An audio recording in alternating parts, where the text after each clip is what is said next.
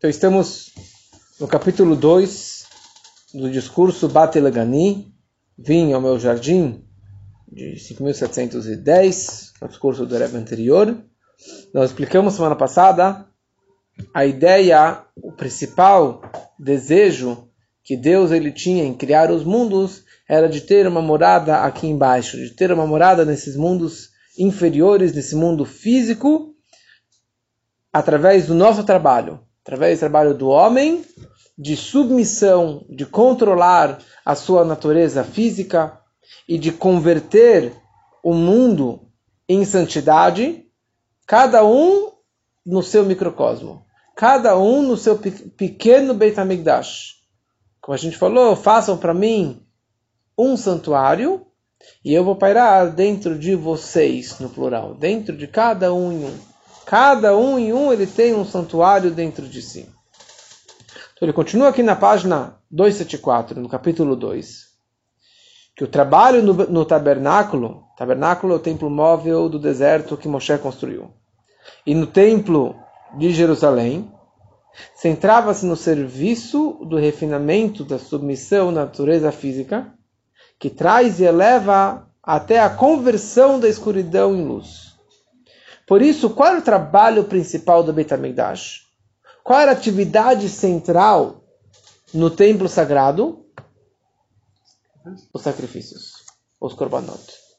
O Maimonides ele descreve que o propósito que o templo foi construído não era para acender a menorá, o candelabro, não era para ter um local eh, para a arca sagrada, não era pelo incenso, tudo faz parte, sim, mas o principal objetivo que o templo foi construído era para trazer oferendas, trazer os sacrifícios. Antes disso, já traziam oferendas para Deus. Adão trouxe oferenda para Deus. Caim e Abel trouxeram oferendas para Deus.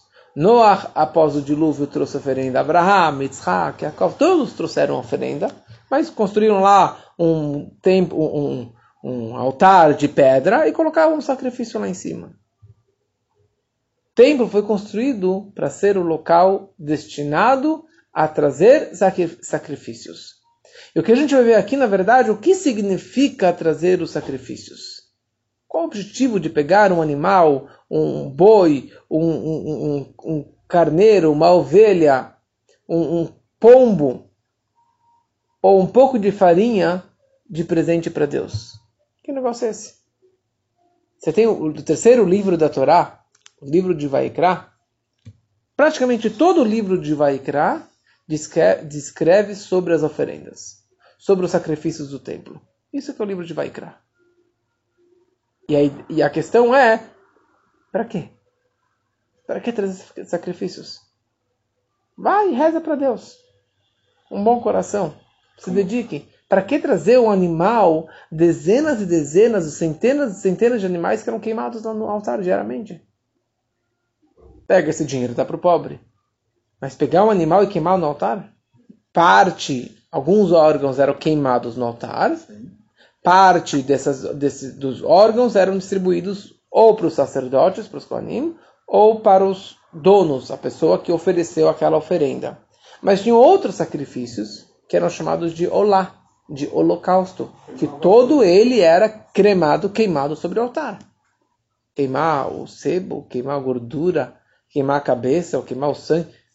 E a Torá descreve várias e várias vezes, dezenas de vezes, a frase, a seguinte frase: Reach nichoach lashem, um aroma de naches, gostoso ou prazeroso para Deus. Sério? Um aroma, um, aroma, um cheiro, um cheiro, um cheiro gostoso para Deus cheiro da carne queimando, o cheiro de osso, de pele, de, de da, da, gordura queimando, das entranhas do animal queimando, isso é um cheiro gostoso para Deus? Paulo comentarista, fala sobre essa frase. Qual o meu naches? Qual é a minha satisfação? A minha satisfação é que eu pedi que vocês fizessem algo e vocês abaixaram a cabeça e fizeram, apesar que vocês não compreendem.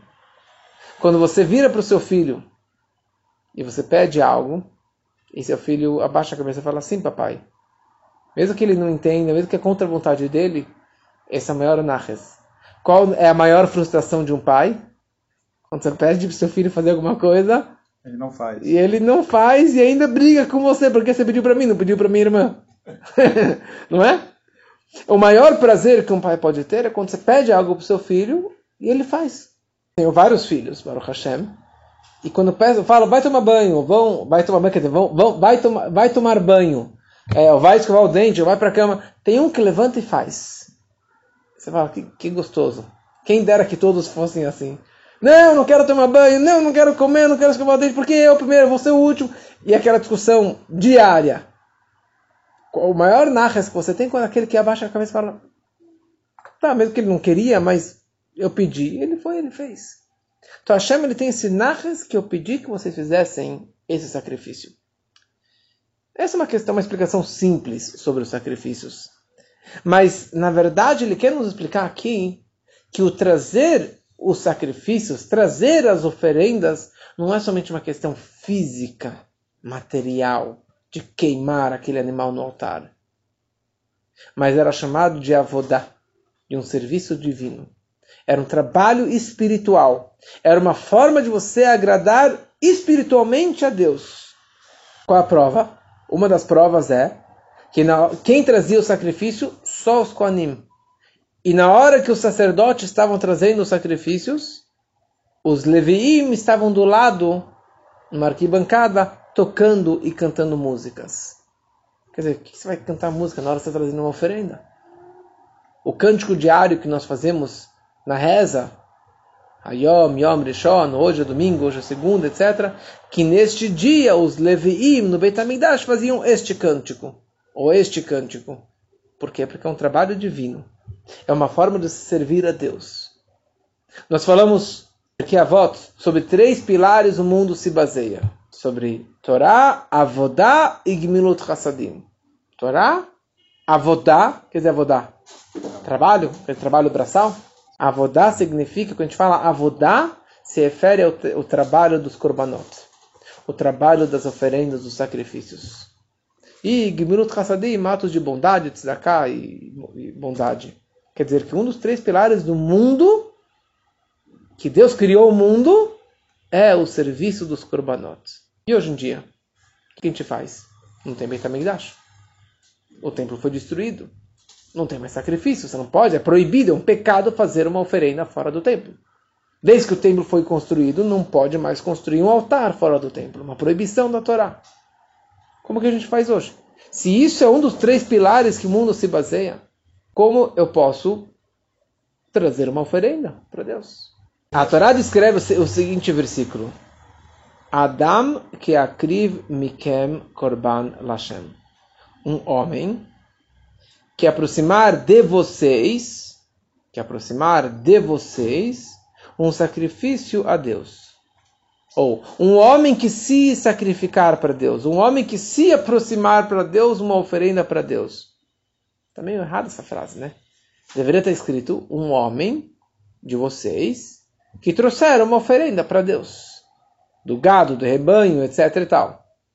Mas a Torá fala, Adam que akriv mikem, um homem que sacrificar de vocês. Não um homem de vocês que lhe trouxeram. Não, um homem que se sacrificar. Um homem de vocês que sacrificar. O que significa isso? Essa frase, ele quer nos ensinar que Adam que akriv mikem, esse é todo o intuito dos korbanot, das oferendas. Korban vem da palavra karov. Karov significa perto, perto próximo, se aproximar. Adam que akriv, um homem que quiser se aproximar de Deus, um homem de vocês que quiser se aproximar. Não se sacrificar, não se flagelar, não se machucar. Mas um homem de vocês que quiser Karov, ele quer se aproximar de Deus. Por qualquer razão que seja. Ele quer se aproximar. Ele quer ter proximidade, sentimento e entender melhor Hashem. Tem que ser Mikem. É de vocês. A pessoa tem que se sacrificar para se aproximar de Deus. It's up to you.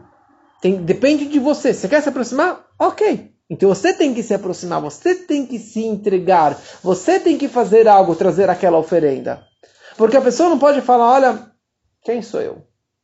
É, imagina, quem sou eu para fazer algo? Quem sou eu para me elevar? Quem sou eu para fazer algo? Não, deixa que os grandes façam, que os grandes rabinos, que os milionários deem aquela tzedakah. Eu, não, não vale nada meus 10 reais de tzedakah.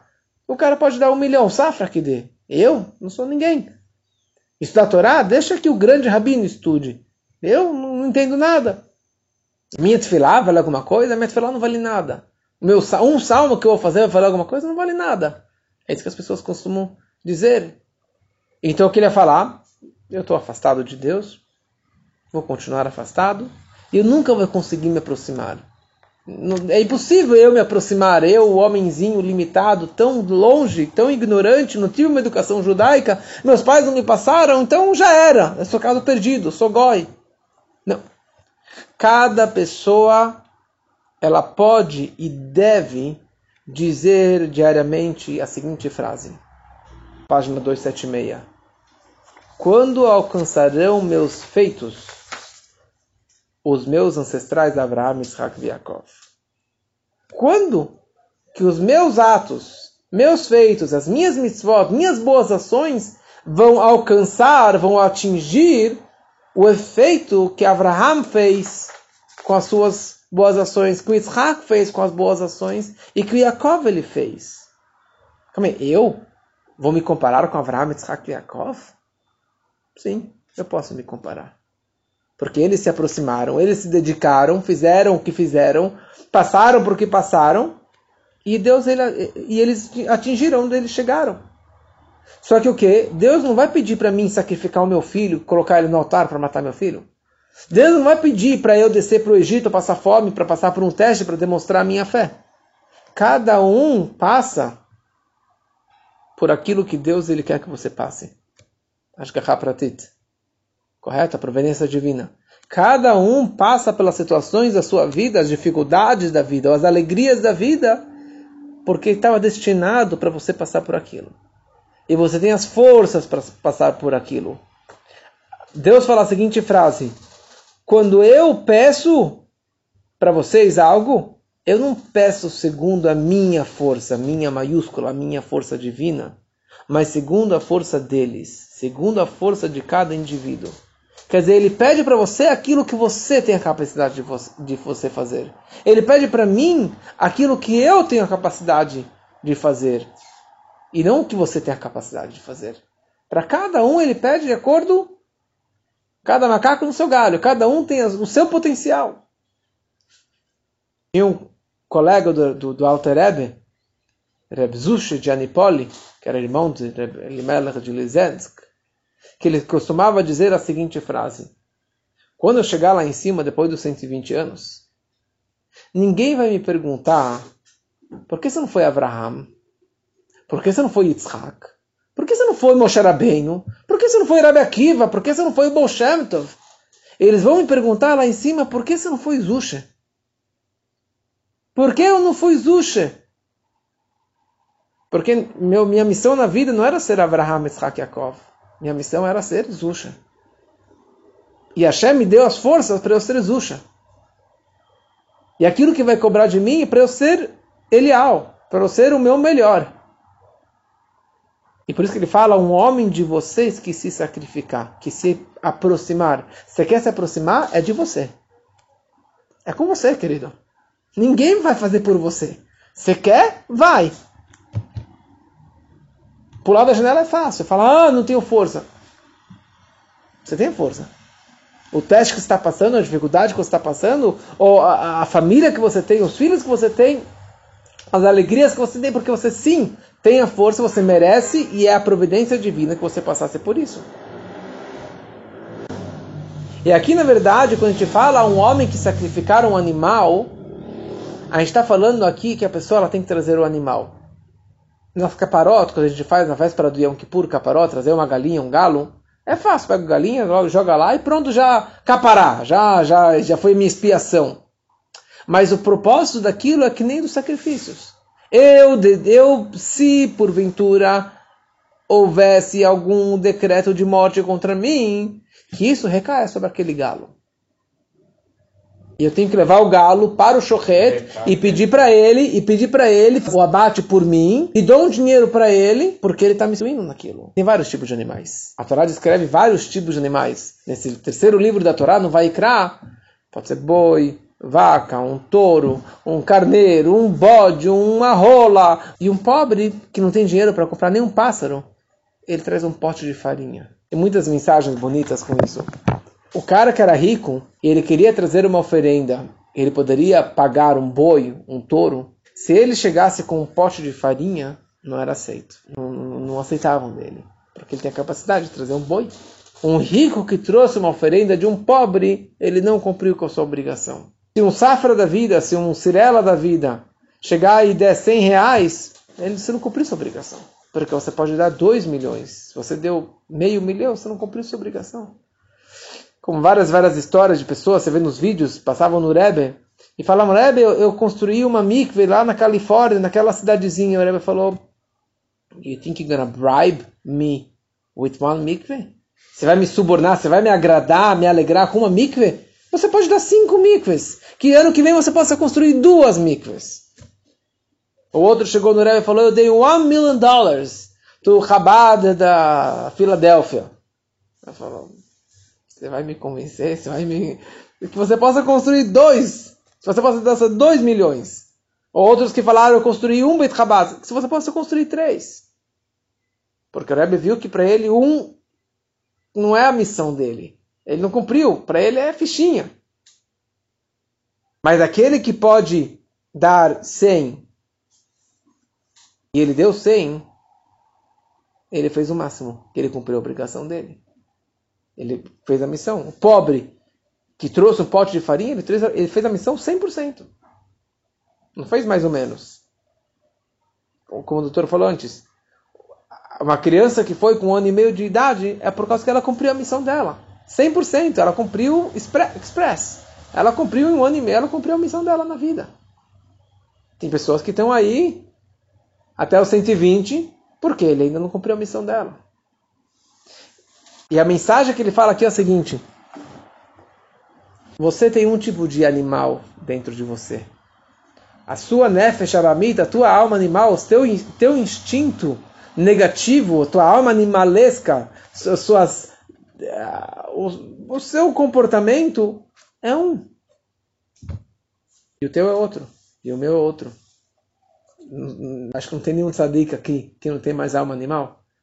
Quer dizer, tem pessoas que são touros, que é um boi chifrador que bate, que grita, que, que pisa em todo mundo, que, que destrói tudo que ele que vê na frente. Né? Tem pessoas que são quentes, são fervorosas. E quando ele quer comer, ele come que nem um touro. Ele quer bater, ele agride, ele grita e ele é um animal, a wilde Haie. Mas ele tem o laço para lacear este seu boi, este seu touro. Ele tem as forças de controlar este seu animal e de levá-lo para o bom caminho. Ele tem a capacidade. Tem outros que são shepsalach, que são carneirinhos. Tem pessoas, é um animal dócil, calmo, meh, né, só faz um barulhinho tranquilo, não agride ninguém, não bate ninguém, não morde ninguém. Então ele não tem grandes prazeres, ele não tem grandes atrações pelo mundano ou, de, ou pelo mal, ou de agredir os outros, ele é mais calminho.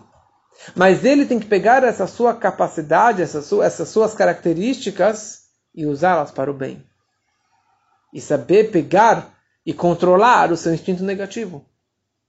É que nem muitos judeus você fala, ele não faz nada de mal, não peca, não faz, mas ele, ele não está fazendo, ele poderia fazer mais. Como muitos falam, eu já coloco o tefilim todo dia, já fiz minha obrigação. Tem gente que não coloca nem tefilim. Eu já dou todo, todo mês dou 100 reais. Tem gente que não dá nada. É, eu venho para a sinagoga uma vez por mês. Tem gente que nunca vem. Mas talvez aquele que vem uma vez no ano ele é um pobre, espiritualmente falando. E para ele vir uma vez no Yom Kippur é a obrigação dele. Ou é, é a capacidade máxima dele, porque ele é um pobre. Ele só consegue trazer um potinho de farinha. Mas se você é um boi, se você é um carneiro que você tem mais forças, se você tem mais capacidades, você não cumpre a sua obrigação, se satisfazendo que você fez mais do que o outro. Você tem que fazer o teu máximo e usar as tuas características ao máximo. Por isso consta no Yom Yom, no primeiro livro que Rebbe escreveu, que em assuntos mundanos, assuntos monetários, físicos, você sempre deve olhar para baixo, para aqueles menos afortunados. Fala, uau, eu tenho um carro. Tem gente que não tem nenhum carro. Eu tenho um apartamento. Tem gente que nem tem um apartamento. Eu tenho um emprego. Tem gente que está desempregada. E não olhar para cima. Bem que eu gostaria de ter dois carros. Eu gostaria de ter um apartamento maior que nem o outro. Eu gostaria de ter um salário que nem o outro. Não. Sempre deve olhar para baixo e falar, Baruch Hashem, que eu tenho isso, isso, isso, e os outros não têm.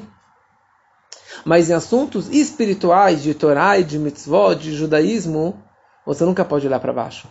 Falar, ah, eu já coloco o tefilim, tem gente que não coloca. Né? Eu já faço tantas mitzvot, tem gente que nem faz isso. Eu vou no shur uma vez por semana, tem gente que nunca participa de um shur. Não. Você tem que olhar para cima.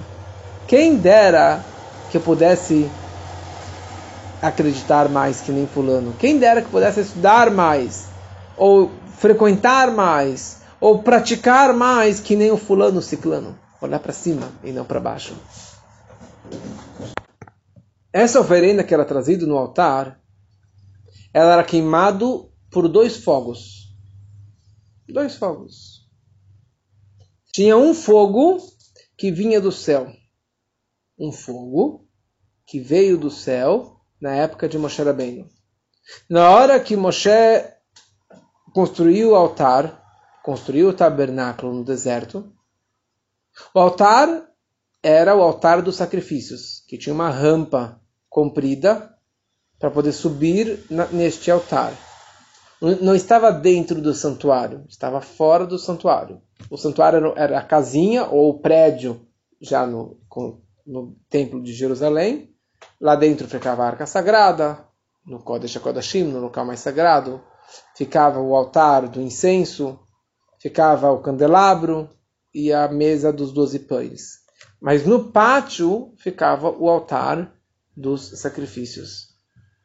Quando Moshe construiu esse altar, veio uma labareda de fogo, uma brasa, um, um fogo dos céus, e ficou naquele altar durante toda a existência deste altar, do tabernáculo, do templo móvel.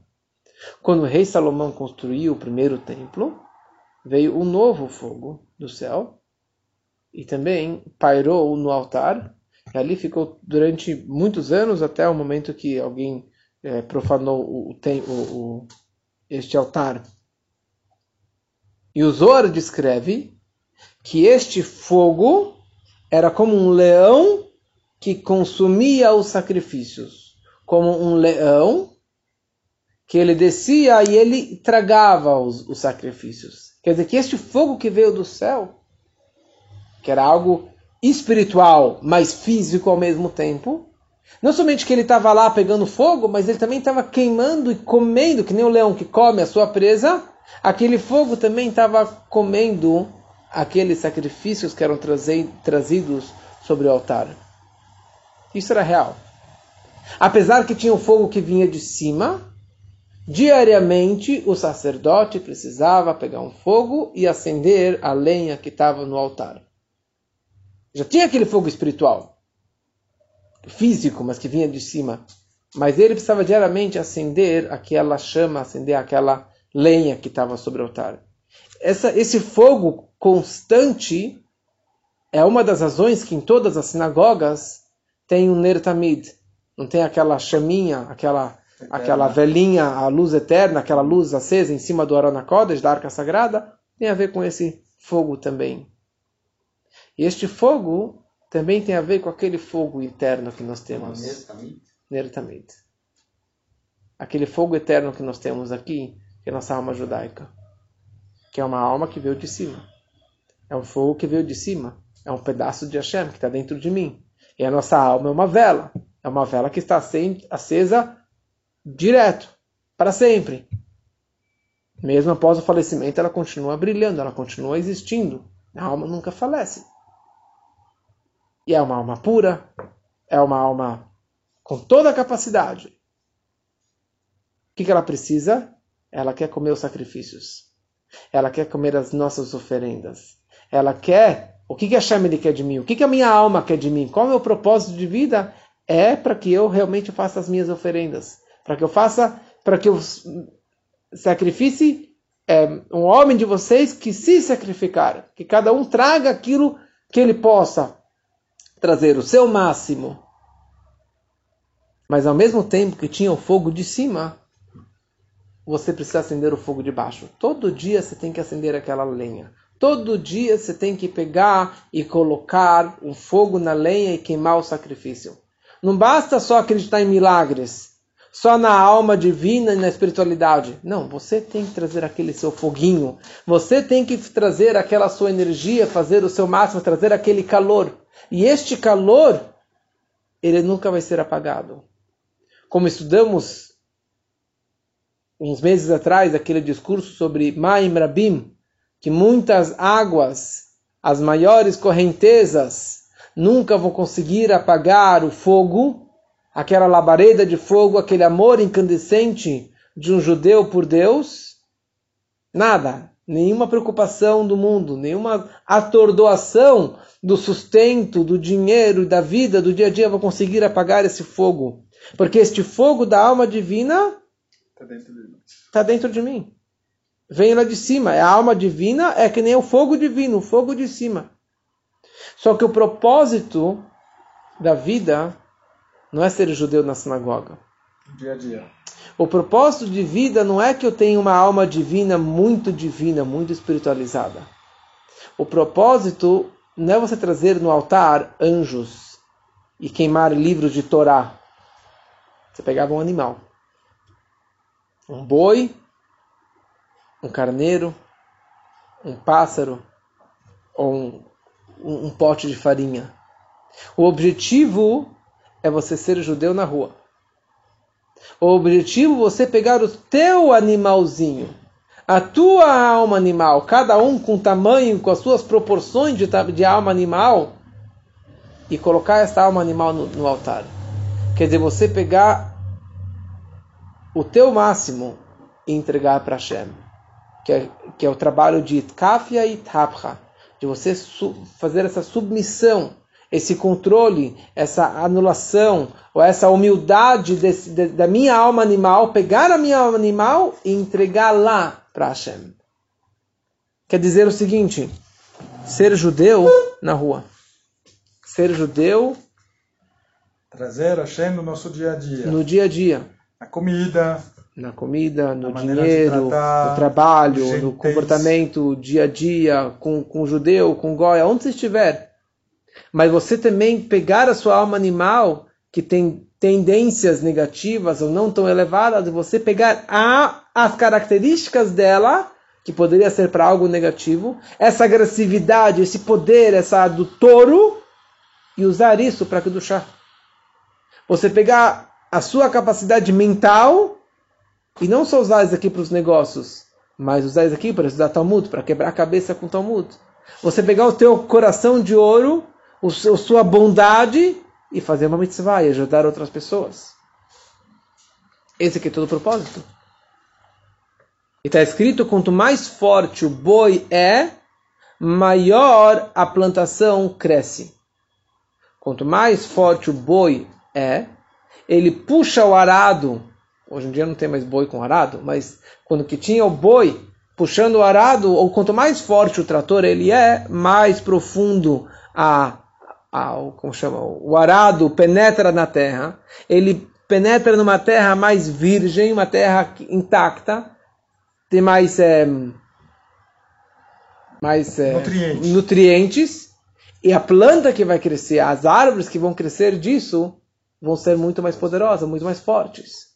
Quanto mais forte o boi ele é, maior a plantação ele cresce. Quanto maior for o meu boi interno, maior o meu animalzinho, eu conseguir controlar o meu animalzinho e, e dedicá-lo, e entregá-lo, sacrificá-lo para Deus, essa é a maior alegria. E esse que é o aroma prazeroso que a ele tem na hora que nós trazemos os sacrifícios. O sacrifício não era só a queima física, era uma queima espiritual, era uma dedicação espiritual. Então eu te pergunto, o que, que vale mais? Hoje, o meu sacrifício espiritual ou o sacrifício que era trazido no templo lá, dezenas de animais queimando por dia? O deles era fácil. Você pega o animal, vai lá, compra, entrega e acabou. Você bateu o cartão. Aqui, você não tem mais como trazer o sacrifício. Está escrito que a nossa tefilá, o nosso sidur é tão longo hoje em dia. Não, é, não existia sidur no passado. Grande parte das nossas rezas estão substituindo os sacrifícios do templo. Nós fazemos shacharit, porque no templo era trazido um, um sacrifício tamido todas as manhãs. Nós fazemos mincha, relacionado com a oferenda de mincha, que era trazido todas as tardes. Nós fazemos arvid, ligado com sacrifícios também. Nós fazemos musaf no Shabat, no Yom Tov. Musaf significa a mais, um acréscimo. Porque no Shabat, no templo, no Yom Tov você tinha um sacrifício a mais, extra. Então todas as rezas estão ligadas com as oferendas. E na hora que você reza, você está substituindo esses sacrifícios. Eu considero, fala Hashem, como se você estivesse trazendo na prática aquela oferenda. Mas se a gente for mais a fundo, não adianta o blá blá blá. Não adianta você ficar lendo, lendo, lendo, lendo e não mentalizar nada. Ou você ficar estudando Torá o dia inteiro e você continuar com o seu boi chifrador. Você continuar sendo agressivo e estúpido. O ponto é você pegar a ideia desse sacrifício e levar no dia a dia. E que esse é todo o objetivo, na verdade. É o trabalho divino, é o serviço divino. É a forma de você se dedicar e se entregar com sinceridade. Aí sim que está valendo. É isso que a Hashem ele quer. E é assim que nós conseguimos trazer Deus para a Terra. É assim que a gente consegue construir para ele um palácio, uma morada neste mundo inferior. Quando que eu faço meu trabalho, quando que eu no meu microcosmo, na minha vidinha, eu me entrego, daí eu vou pairar dentro de cada um e um de vocês. Eu vou morar e habitar dentro de cada um, no seu microcosmo, no seu pequeno Beit HaMikdash.